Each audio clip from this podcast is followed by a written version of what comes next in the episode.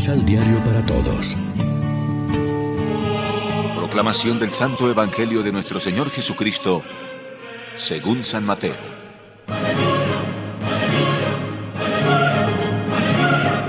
Por eso, ay de ustedes, maestros de la ley, fariseos hipócritas. Ustedes cierran a los hombres el reino de los cielos. No entran ustedes ni dejan entrar a los que se presentan. Ay de ustedes, maestros de la ley, fariseos hipócritas. Ustedes recorren mar y tierra para lograr la conversión de un pagano, y cuando se ha convertido lo hacen hijo del demonio, mucho peor que ustedes. Ay de ustedes, guías ciegos. Ustedes dicen, jurar por el templo no obliga, pero jurar por el tesoro del templo sí. Torpes y ciegos, ¿qué vale más? ¿El oro del templo o el templo que lo convierte, ustedes dicen, si alguno jura por el altar no queda obligado, pero si jura por las ofrendas puestas encima, queda obligado. Ciegos, ¿qué vale más? ¿Lo que se ofrece o el altar que hace santa la ofrenda? Y el que jura por el altar, jura por el altar y por lo que se pone sobre él. Y el que jura por el templo, jura por él y por Dios que habita en el templo y el que jura por el cielo, jura por el trono de Dios y por el que está sentado en él. Lección Divina Amigos, ¿qué tal?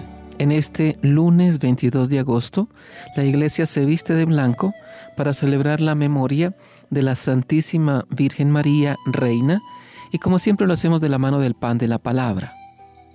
La actitud farisaica y ritualista que falsifica la imagen de Dios y la religión no muere fácilmente.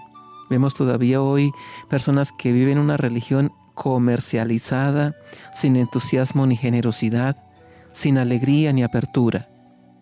Este es el culto vacío que honra a Dios con los labios mientras que el corazón está lejos, que se aferra a la seguridad de lo que siempre se ha hecho y desoye la voz de los tiempos por miedo a los aires nuevos, que prefiere el tradicionalismo a ultranza y la ventana cerrada a la brisa fresca que orea ropas y muebles viejos.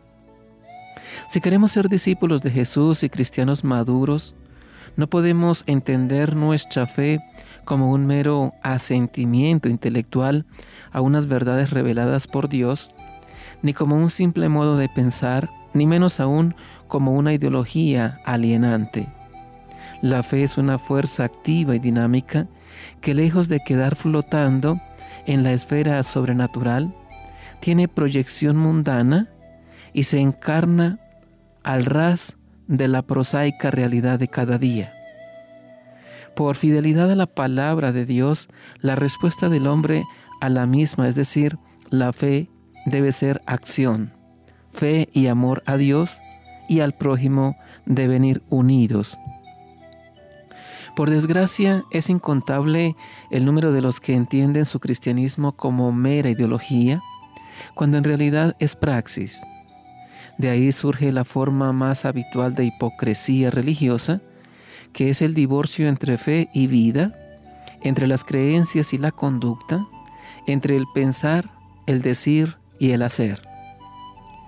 El Concilio Vaticano II lamentó este hecho patente y deleterio, fuente de antitestimonio evangélico y causa de ateísmo e increencia por las críticas, acusaciones y rechazo que tal actitud hipócrita genera.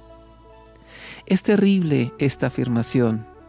Con frecuencia los creyentes velamos más que revelamos el genuino rostro de Dios. Examinémonos hoy a fondo sobre nuestra realidad y nuestra imagen.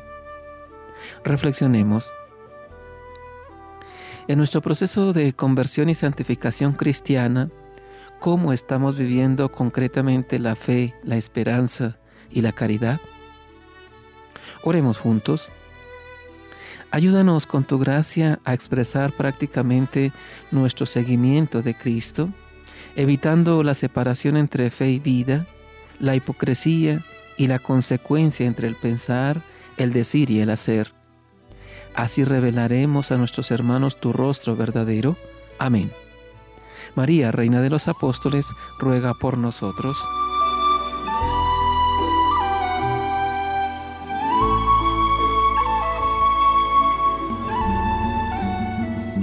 Complementa los ocho pasos de la Alexio Divina adquiriendo el emisal Pan de la Palabra en Librería San Pablo o distribuidores. Más información www.sanpablo.co Pan de la Palabra.